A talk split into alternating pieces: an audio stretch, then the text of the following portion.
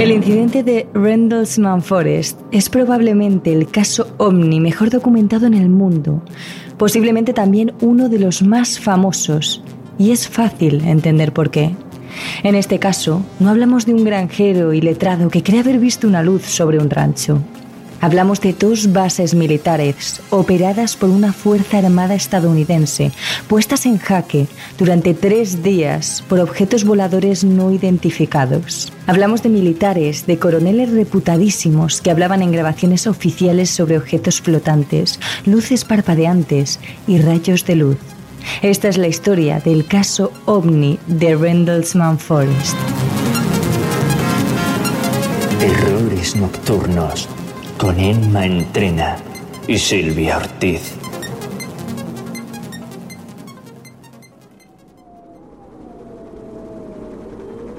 Nos situamos en el invierno de 1980, en el bosque de Rendlesham, en la región de Suffolk, en Inglaterra. En medio de ese terreno lleno de humedales, páramos y bosques de pinos y coníferas se encontraban dos bases militares plenamente operativas, aunque ahora mismo se encuentran abandonadas. Esas son las de Bentwaters y Goodrich, tan solo separadas precisamente por el bosque Rendlesham. Apenas son las 3 de la mañana cuando la base de Woodbridge recibe una llamada de emergencia de una de sus patrullas. Los soldados informan a la base de que cerca de la puerta este han podido divisar varios objetos voladores no identificados. Pensando que podrían ser aviones militares, dos soldados, Jim Peniston y John Burrow, procedieron a sumergirse en el bosque para identificar el problema. Pero al llegar allí, tuvieron claro que fueran lo que fueran, desde luego esos objetos no eran aviones. Lo primero que les recibe es un conjunto de luces parpadeantes, azules, rojas, amarillas, anaranjadas, todas pasando rápido ante sus ojos mientras los animales del bosque comenzaban a hacer unos extraños ruidos. Así lo explicaría después, en el año 1981, John Borrow. Mientras bajábamos por el camino de la puerta este al sendero que conduce al bosque, las luces se estaban moviendo hacia atrás y parecían detenerse en un grupo de árboles. Además, el bosque se iluminó y se podía escuchar a los animales de algunas granjas haciendo todo tipo de ruidos. Había mucho movimiento en el bosque. Y lo que sea, comenzó a moverse hacia el campo abierto. Tal y como cuentan Borrowdell y su compañero decidieron adentrarse en el bosque siguiendo las luces de colores. Caminaron durante varios minutos y las luces estaban cada vez más cerca. Pero cuando parecía que las tenían justo al alcance de la mano, directamente las luces desaparecieron y el bosque al completo quedó en absoluta oscuridad. Pese a esto, los soldados, arma en mano, siguieron avanzando, y lo que encontraron no pudo sorprenderles más. En medio de un claro del bosque en el que parecía que los árboles habían sido apartados, se encontraba una especie de vehículo, una especie de nave circular con un tren de aterrizaje triangular, unas patas fijas al suelo y hecha de un material que ninguno de los dos pudo identificar. Así lo explicó Jim Peniston. Estimé que tenía unos 3 metros de alto y unos 3 de ancho en la base. No se veía tren de aterrizaje, pero parecía que tenía una especie de piernas fijas. Me moví un poco más cerca. Ya había tomado las 36 fotos en mi rollo de película. Caminé alrededor de la nave y finalmente caminé directamente hacia ella. Noté que la tela del caparazón se parecía más a un cristal liso, opaco y negro. Desgraciadamente, si las fotos que Peniston dijo hacer realmente existen, nosotros no hemos podido encontrarlas. Sin embargo, perfectamente podrían tratarse de información clasificada. Después de realizar las fotos y rodear el aparato varias veces quedándose boquiabiertos, Borrowed y Peniston no pudieron más que volver a la base. Por supuesto, en el campamento militar les habrían tomado por locos de no ser porque esa misma mañana, en torno a las diez y media, tan solo unas horas después de su incidente, otra patrulla salió a examinar el lugar. Y ciertamente, Allí no encontraron ningún tipo de nave espacial, pero en el mismo punto en el que Burrow y Peniston dijeron ver el aparato, había marcas. En el suelo había tres hendiduras redondas que formaban un triángulo. Todos los árboles que había justo alrededor tenían quemaduras significativas en sus troncos, todas de la misma profundidad, el mismo tamaño y producidas por el mismo material, un material que no consiguieron identificar así que el incidente fue marcado como sospechoso.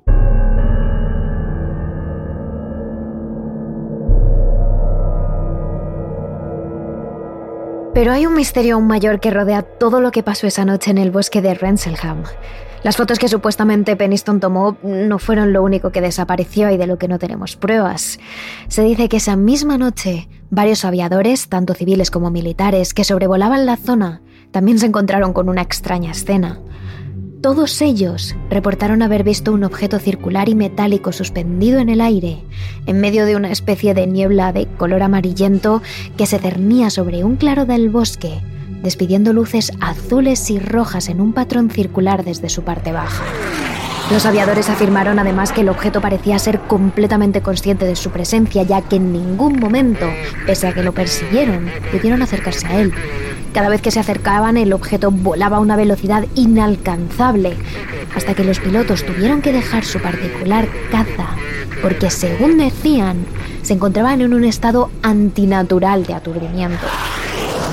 Incluso, una testigo dijo poder apreciar un tren de aterrizaje triangular, exactamente lo mismo que vieron Borrow y Peniston. La misma versión de los hechos, al mismo tiempo, sin conocerse y sin haberse comunicado entre ellos. Según se dice, los pilotos fueron interrogados y presuntamente amenazados para que firmaran documentos de confidencialidad y guardaran silencio. Incluso se rumorea que la frase que usaron para amenazarlos fue las balas son baratas, y que por ello todos los pilotos declararon que las luces que esa noche se habían visto en el bosque de Renselham provenían de un faro cercano, a unos 8 kilómetros. Sin embargo, como hemos dicho, esto tan solo son especulaciones. Lo que sí es cierto es que tras esa noche tanto Borrowed como Peniston sufrieron estrés postraumático.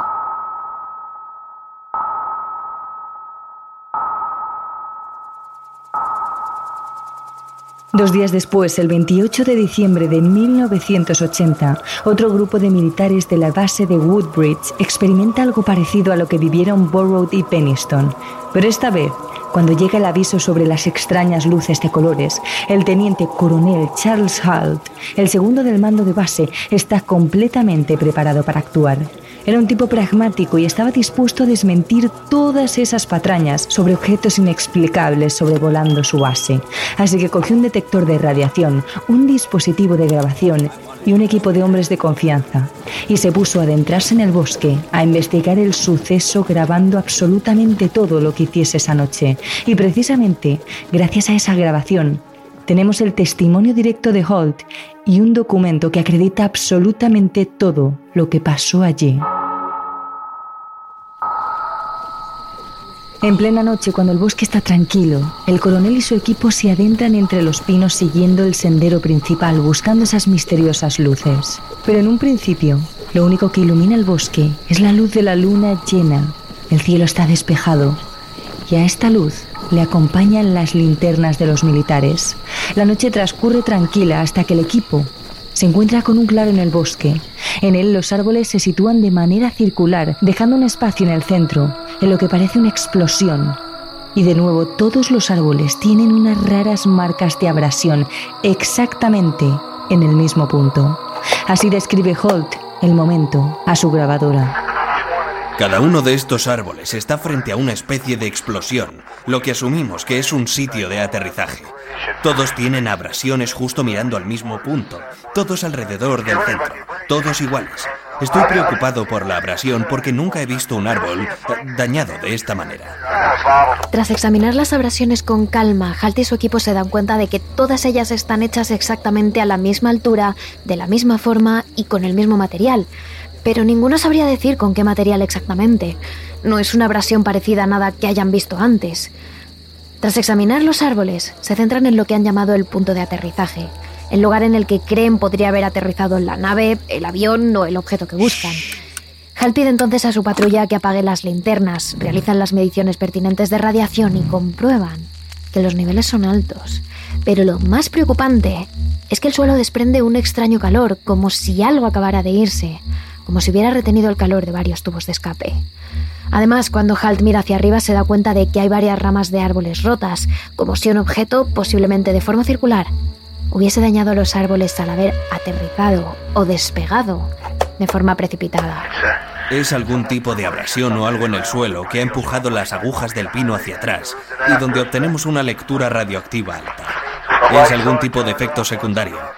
Cuando las luces se apagan una vez que estamos enfocados y permitimos que los ojos se ajusten, obtenemos una indicación de una fuente de calor que sale de ese punto central, lo que demostrará que aquí ha habido calor u otro tipo de energía. Y apenas hace calor en esta época del año. Además, mirando directamente hacia arriba podemos ver una abertura en los árboles y algunas ramas de pino recién rotas en el suelo. Parece que algunas de las ramas cayeron desde unos 15 o 20 pies de altura. Son ramas pequeñas de aproximadamente una pulgada o menos de diámetro. Escuchamos sonidos muy extraños de los animales de la granja. Son muy muy activos, hacen mucho ruido. Precisamente son estos sonidos de animales de granja lo que hace que el equipo siga avanzando por el bosque. Holt decide que vista la actividad de los animales, lo mejor sería ir en dirección a la granja más cercana. De nuevo, con las linternas encendidas, avanzan por el bosque, narrando cada paso que dan en la cinta de Holt. La caminata transcurre tranquila hasta que uno de los soldados de la expedición alerta al coronel. Hay una luz roja en el cielo, una extraña luz que parpadea, que no parece natural. Al mirar al cielo, Holt comprueba que su compañero lleva toda la razón. Es una luz roja pequeña y extraña. Parece estar a un cuarto de milla de aquí, tal vez más lejos. Bien, apagadla. La luz se ha ido. Superaba los 120 grados. Ya está de vuelta otra vez. El equipo permanece en esa misma posición durante varios minutos, observando la luz que viene y va. De repente notan que esta cambia de color y ya no roja sino amarilla, y alarmados se dan cuenta de que cada vez está más cerca de ellos, como si se precipitara intencionadamente hasta su posición. Holt insta a su equipo para que se agachen y apaguen las linternas. Pueden ver que la luz cada vez está más baja y más cerca, pero sobre todo pueden ver que se mueve a una velocidad imposible. Ningún avión, ninguno podría moverse de esa manera. Una vez la luz está más cerca, el equipo puede observar algo más de ella, como que tiene un centro negro y oscuro, pero lo más raro es que hay trozos que se desprenden de ella. No hay duda sobre ello. Hay algún tipo de luz roja parpadeante por allí. ¿O es amarilla? También he visto un tinte amarillo. Extraño. Parece estar moviéndose un poco hacia aquí. Es más brillante de lo que era antes. Viene hacia aquí. Definitivamente viene hacia aquí. Se están disparando trozos de ella. No hay duda al respecto. Esto es raro. Mantened las linternas apagadas. Hay algo muy raro aquí. Vale, estamos viendo la cosa. Probablemente estemos a unos 200 o 300 metros de distancia. Parece como un guiño de ojo. Se está moviendo de lado a lado. Y tiene un centro hueco, un centro oscuro. Es como, como una pupila guiñándote un ojo. Y el flash, el flash es tan brillante que casi te quema los ojos. Tras varios minutos en los que el equipo hace mediciones y anotaciones, deciden seguir avanzando hasta pasar la granja en la que los animales se han quedado completamente en silencio. De hecho, todo el bosque se ha quedado en absoluto silencio. Mientras avanzan, los militares pueden ver que en el cielo ya no hay una sola luz. Ahora hay cinco en forma de media luna y en una formación triangular. No es una posición natural, no son objetos sin inteligencia, saben cómo se mueven y lo hacen a una velocidad increíble, aunque en ese momento se quedan absolutamente quietos, estables en el cielo, en la misma posición, a la misma distancia. Pese a ser un hombre escéptico, Hal no puede ocultar a su equipo que está realmente alarmado y el resto de soldados no puede decir que no tenga miedo. Lo tienen, se enfrentan a algo totalmente desconocido y lo saben. Es en ese momento cuando comienza el ataque. Las naves ya no parecen medias lunas, sino círculos completos, como si hubieran cambiado su posición a la ofensiva. Una de ellas, la que se encuentra más al sur desde su posición, se precipita directamente hacia ellos y todo el grupo de militares puede ver como una de esas naves desprende una especie de luz amarilla, una especie de rayo que conecta la nave con el suelo, como si la nave en su centro hubiera encendido un enorme foco que iluminara ahora una parte muy concreta del bosque, como si quisiera abducir algo. Esto es lo que grabó la cinta de Halt en ese momento. Pasamos la granja y estamos cruzando el siguiente campo y ahora tenemos múltiples avistamientos de hasta cinco luces con una forma similar y todo. Pero ahora parecen ser estables en lugar de parpadear o brillar con un destello rojo. A unos 10 grados en el horizonte, directamente al norte, tenemos dos objetos extraños como en forma de media luna, bailando, con luces de colores encendidas. Las medias lunas ahora se han convertido en círculos completos, como si hubiera un eclipse o algo así. Eh, mira, viene uno del sur, viene directamente hacia nosotros. Ahora estamos viendo lo que parece ser un rayo que baja hacia el suelo. Esto no puede ser real. Se acabó. Volvemos directos a la base.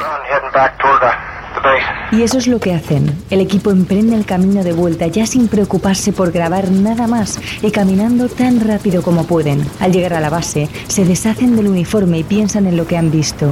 No saben exactamente qué ha sido ni cómo explicarlo, pero están convencidos de que la tecnología con la que se han topado no era terrestre. Para los expertos, esta cinta no es una prueba concluyente porque podría ser falsa, estar sobreactuada o que fuera todo un complot de Hulk y su equipo. En ese caso, la cinta está disponible a cualquiera que haga una rápida busca en Internet. Son más de 20 minutos de investigación registrados, así que nosotras, en este caso, os dejamos que la escuchéis y vosotros mismos saquéis las conclusiones y decidáis si os parece creíble o no. Precisamente debido a que muchos militares y expertos menospreciaron esta cinta de audio, se propagó el rumor de que acompañando a este audio habría una cinta de vídeo en la que se habrían grabado todos los incidentes, las luces, la velocidad de las naves, su información, los ataques, todo. Pero esta cinta según dicen, estaría en manos de la Fuerza Aérea de Estados Unidos y, por supuesto, se trataría de un documento clasificado y secreto. También se rumorea que fue uno de los miembros del equipo de Holt el que sacó a la luz el hecho de que había un vídeo para demostrar que ellos no eran ni unos mentirosos ni unos exagerados, para demostrar que había algo allí fuera y que el ejército de Estados Unidos estaba intentando callarlos.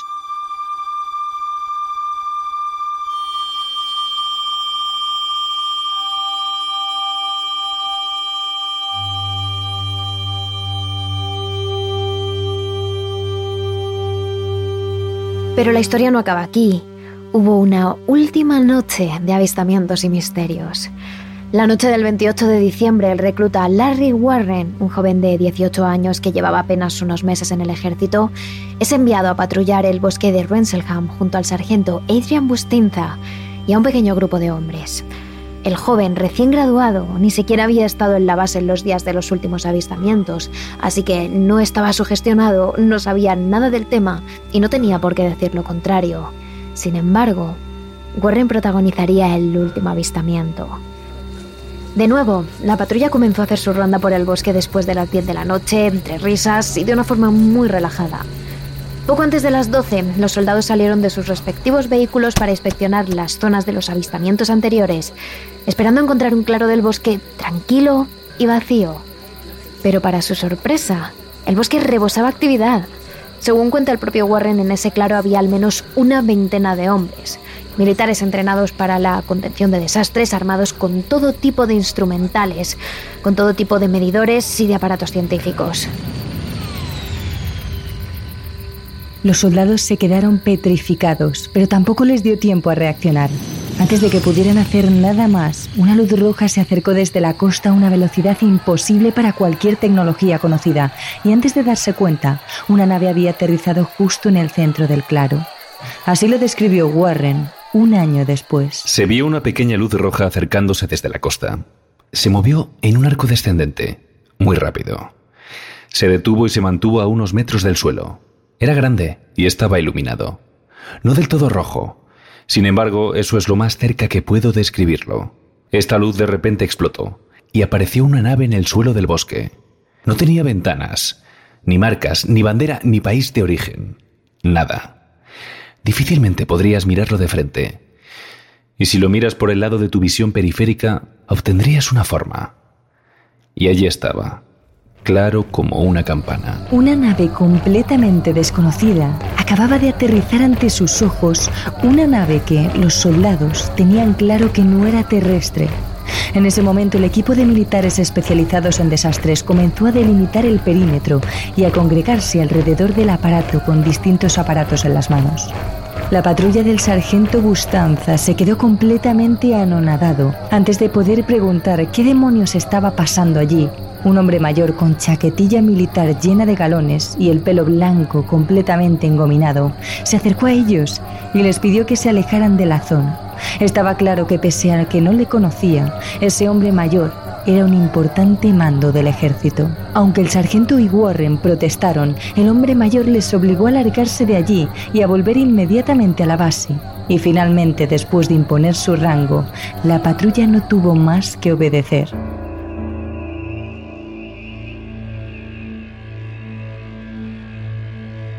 Por supuesto, después de todas las filtraciones de estas informaciones, el gobierno británico tuvo que dar explicaciones. La versión oficial dice que la noche de los primeros avistamientos hubo uno de los mayores registros de meteoritos en toda Inglaterra. Es decir, el gobierno inglés cree que las luces que vieron Penistone y Borough no eran más que los meteoritos que se dejaron ver por todo el sur de Inglaterra. Respecto a las abrasiones encontradas en los árboles y a las marcas de aterrizaje, el gobierno explica que esos árboles estaban a punto de ser talados y que, por lo tanto, las marcas en los árboles no eran más que hachazos con los que los taladores marcaban cuáles serían sus próximos troncos a tirar. Además, según los científicos del gobierno, las hendiduras en la Tierra que Peniston y Borrow identificaron como marcas de aterrizaje no eran más que madrigueras de conejo tapadas por hojas de pino. Sin embargo, claro está, esto no explica el cambio de las luces de colores, que las marcas de los árboles fueran abrasiones o que las marcas en el suelo fueran completamente idénticas y simétricas. Pero sigamos adelante respecto a la cinta del coronel Halt. El gobierno británico afirma que todo lo que sucede en ella está entrecortado, que no se puede interpretar y que desde luego no es una prueba válida. Sin embargo, sí que acepta que la patrulla de Halt viera una luz parpadeante en el horizonte, concretamente la del faro que se encontraba a unos 8 kilómetros. Eso era todo. Por último, si hablamos del grupo de militares especializados en desastres que vio el soldado Larry Warren, el gobierno británico reconoce que envió a un grupo de militares especializados para investigar si los avistamientos de naves que se habían dado en Rendlesham Forest podrían ser un peligro para la seguridad de los británicos.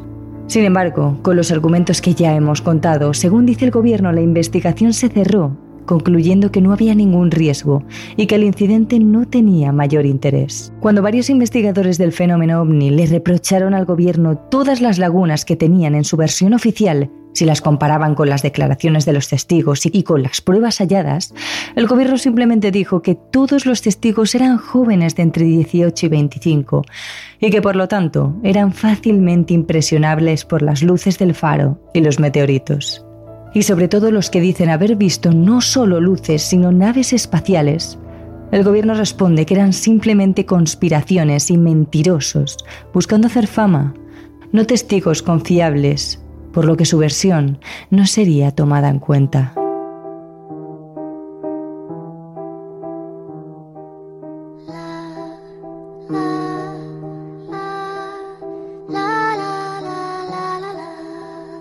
Pasará lo que pasará, lo cierto es que el avistamiento ovni de Renselham Forest se ha convertido en uno de los más famosos y documentados del mundo, un referente para aquellos que investigan la comunicación del mundo extraterrestre con el nuestro. Ha inspirado libros, películas, series y a día de hoy sigue dando que hablar. Pero ahora os toca a vosotros. ¿Qué pensáis de este incidente? ¿Creéis la versión de los testigos o la del ejército? ¿Creéis que estamos realmente solos?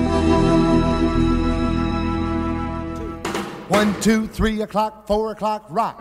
5, 6, 7 o'clock, 8 o'clock, rock. 9, 10, 11 o'clock, 12 o'clock, rock. We're rock. Around 10 o'clock tonight. Noche del 21 de agosto de 1955. Nos situamos en la granja de Sutton, ubicada en las localidades de Kelly y Hopkinsville, en Kentucky. Allí están reunidas dos familias, entre las que se encontraban tres niños y siete adultos. Todos lo estaban pasando muy bien. Jugaban a las cartas, reían, cantaban canciones, estaban felices y en un ambiente distendido. Uno de los jóvenes, llamado Tyler, debido al calor, decidió ir al baño para llenar un barreño de agua. Por aquella época los baños estaban fuera de las casas, así que Tyler cogió el cubo y salió al jardín. Otro de los niños que estaba en la casa, llamado Lonnie Sutton, que ahora tiene casi 70 años, recuerda perfectamente aquella noche aquel momento en el que su amigo, al volver del baño, alertó a la familia porque había visto algo.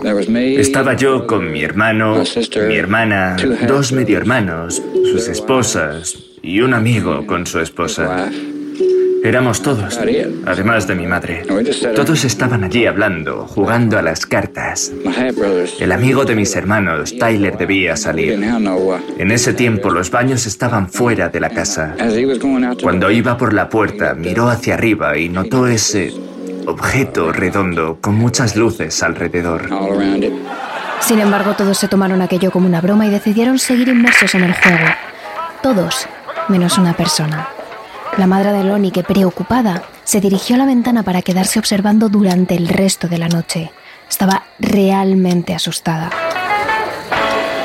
Pasadas las horas, cansados, el grupo de personas decidió irse a dormir.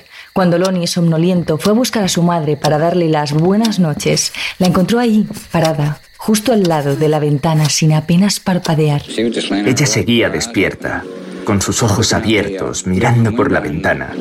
Cuando vio esa cosa parada allí, se puso a gritar. El pequeño, ante el grito de su madre, se echó hacia atrás y el resto de miembros, que ya estaban en las respectivas habitaciones, saltaron de sus camas para ver qué era lo que había alterado tanto a la madre de Lon.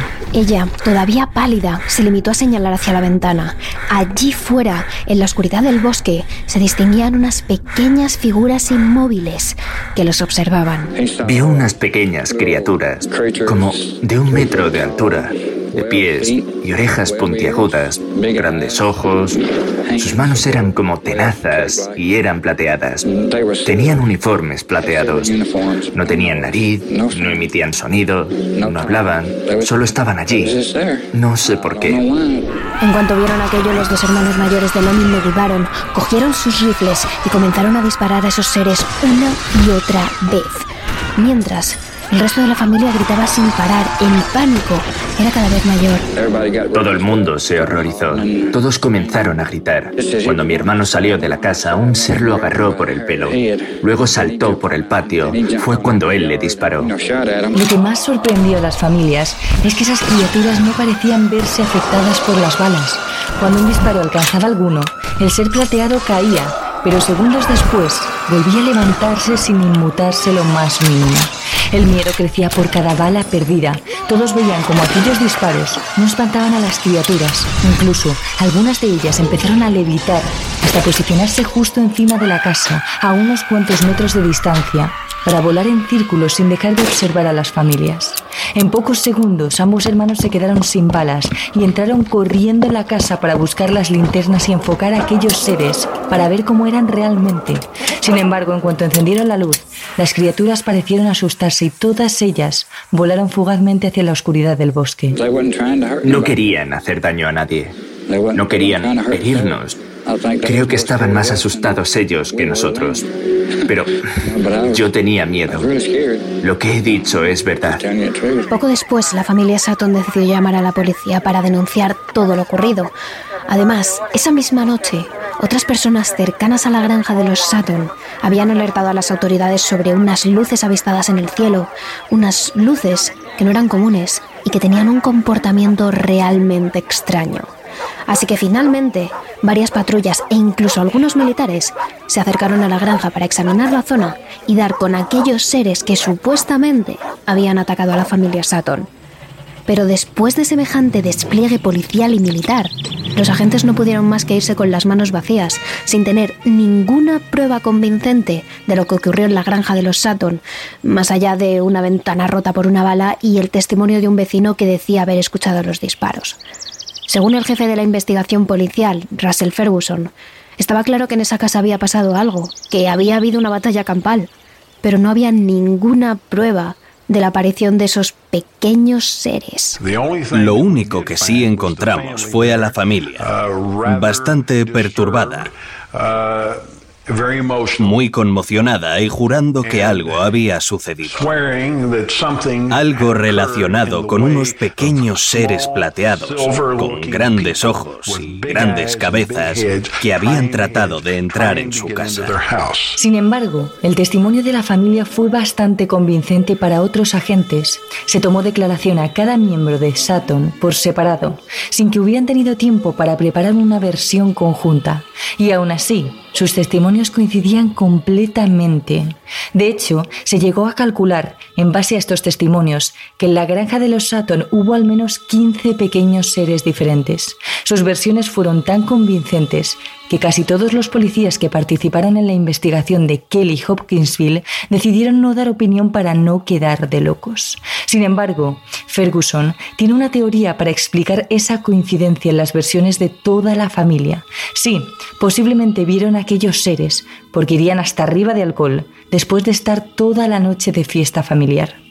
Esta es la primera teoría que surge en contra el testimonio de la familia Sutton, pero Lonnie Sutton la refuta en tan solo un segundo. La madre era una ferviente católica. Nunca permitiría que entrara alcohol en una casa y esa noche no fue una excepción. Allí no había alcohol. No había alcohol porque mi madre era muy cristiana y no lo permitía en la casa. Mis hermanos bebían, pero no había nada de bebidas alcohólicas en la casa esa noche. Al día siguiente todo el pueblo se había enterado de la historia de este pequeño encuentro y toda la prensa local iba tras el testimonio de la familia Sutton. Fue Bud Lewitt, un locutor de la radio local, el que esa misma mañana, la mañana después del suceso, sin perder tiempo, pudo entrevistar a los seis adultos de la familia. Como buen periodista entrevistó a los testigos por grupos sin darle tiempo a hablar entre ellos y de nuevo la historia fue convincente. Todos coincidían en la estatura de los seres, en su color plateado, en que las balas solo los hacían caer flotando para volver a levantarse. El periodista no tuvo ningún motivo para dudar del testimonio de los Sutton. Por supuesto, esto hizo que toda la prensa nacional se hiciera eco de la noticia, que comenzó a correr como la pólvora y, por supuesto, comenzó a ser exagerada. Periódicos de todo Estados Unidos dijeron que los seres eran verdes, que brillaban, que tenían garras o que sus ojos eran amarillos, detalles que la familia no había dado o que eran directamente mentira.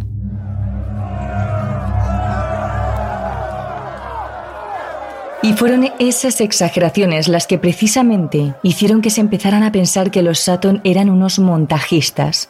Y a partir de ese momento surgen todo tipo de teorías para desmontar su testimonio, para demostrar que ningunos extraterrestres les atacaron esa noche en Kelly. La primera teoría en salir a la luz es la de la paranoia conjunta. Hay quien dice que los Sutton podrían haberse visto influenciados por el cine, ya que durante los años 50 el cine de ciencia ficción y en concreto el de extraterrestres experimentó un enorme auge. Así que es posible que influenciados por eso simplemente imaginasen cosas. Sin embargo, el historiador local William Turner refuta esa teoría. La gente local estaba muy influenciada por películas y libros y artículos de revista muy populares en esa época. Pero recordemos que la gente de este área viene fundamentalmente de un ambiente agrario y evidencian en su fe un compromiso con la parte fundamentalista de la fe. Son personas tan religiosas y tan poco influenciadas por la cultura del pop que Lonnie incluso en una entrevista posterior llega a romperse al preguntarse por qué Dios crearía extraterrestres para que se rieran de los humanos.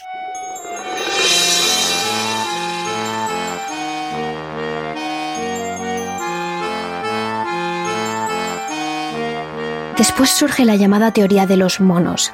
Algunos investigadores descubren que en ese momento un circo itinerante estaba haciendo funciones en el pueblo, así que creen que algunos monos pudieron escapar y acabar en la granja de los Sutton, ya que, según describió la familia estos seres, podrían tener un comportamiento parecido al de los simios. Sin embargo, Lonnie, que vio con sus propios ojos cómo disparaban a esos seres a los que las balas solo les hacían caer flotando, sabe que es imposible que fueran monos. Alguien dijo que habían sido los monos de un circo. No sabía que había un circo en el pueblo, tampoco mi familia. Pero no fueron los monos. ¿Acaso hay monos plateados? Y esto se confirma cuando se descubre que el circo Sully, el circo itinerante que ese fin de semana estaba en Kelly, ni siquiera tenía monos.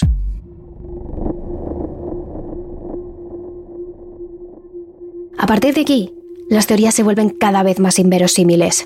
El doctor Greg Little intenta buscar una explicación científica y razonable para este encuentro y acaba dando con una. Little investiga la zona de Kelly Hopkinsville y descubre que esta zona es geológicamente inestable y que las placas magnéticas de la Tierra podrían crear descargas electromagnéticas inusuales, lo suficientemente fuertes como para conseguir desorientar a las personas. Es decir, este investigador cree que aquella noche la familia Sutton fue víctima de una de estas descargas electromagnéticas que podrían haberles hecho literalmente alucinar como si hubieran consumido LSD. Estas cargas electromagnéticas tienen un campo magnético enormemente poderoso a su alrededor. Cuando una persona se acerca a este campo hay una interacción con la bioquímica cerebral. Además se produce serotonina, una sustancia que es bioquímicamente idéntica a una droga alucinógena llamada dimetroltiptoma. Es lo que produce algo así como un viaje de LSD de 30 minutos. De tener un viaje de LSD de 30 minutos al dormir, ¿cómo le llamaríamos a eso? ¿Un sueño? Hasta el momento, la teoría de la intoxicación por ondas electromagnéticas no se ha podido refutar, pero sí tiene dos puntos en contra. El primero es que es altamente improbable que todos los miembros alucinasen viendo exactamente las mismas visiones al mismo tiempo. Y el segundo es que para mucha gente, esta explicación suena más inverosímil que la de los extraterrestres.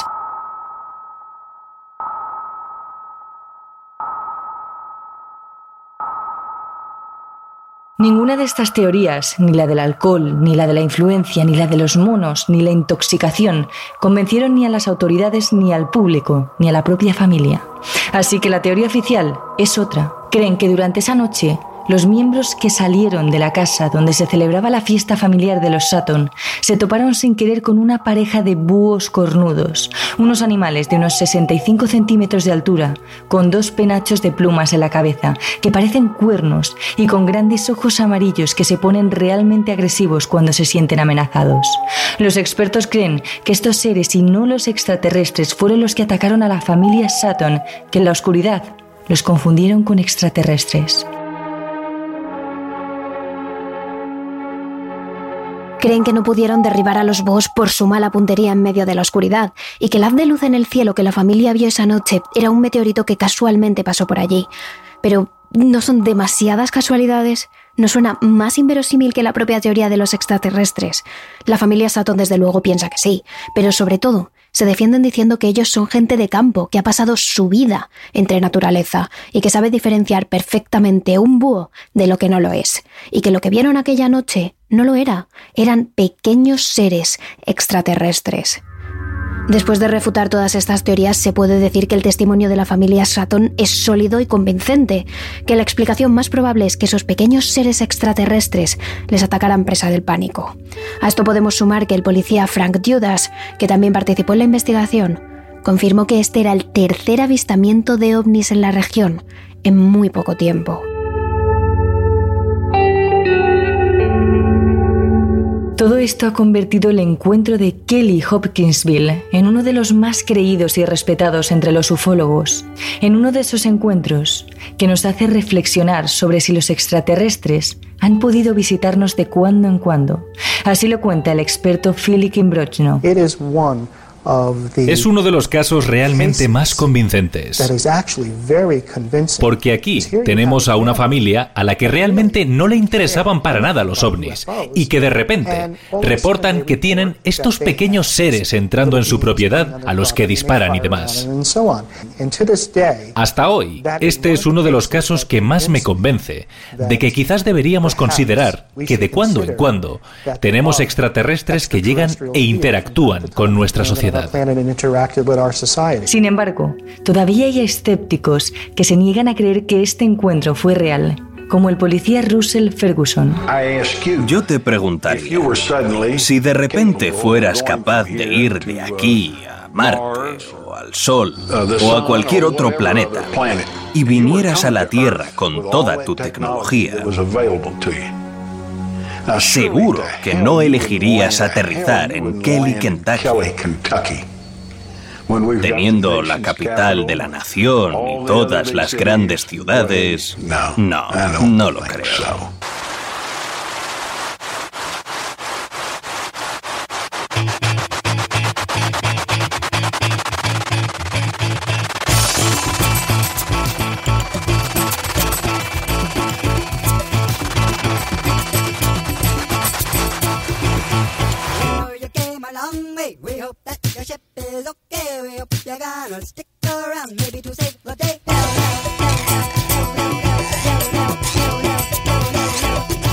Aunque a día de hoy hay opiniones para todos los gustos, hay crédulos e incrédulos, gente que cree que los Saturn realmente se enfrentaron a extraterrestres y gente que cree que son unos montajistas, lo cierto es que el suceso ha pasado a la historia.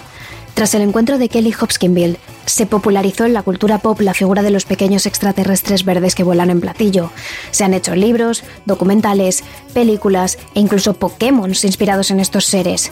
Además, cada año desde 2010, el tercer domingo de agosto, el pueblo de Kelly celebra el Little Green Man Day, el Día de los Pequeños Hombres Verdes.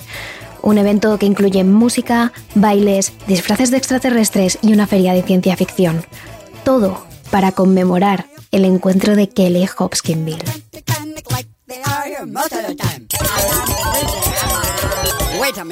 Terrores Nocturnos, realizado por David Fernández Marcos.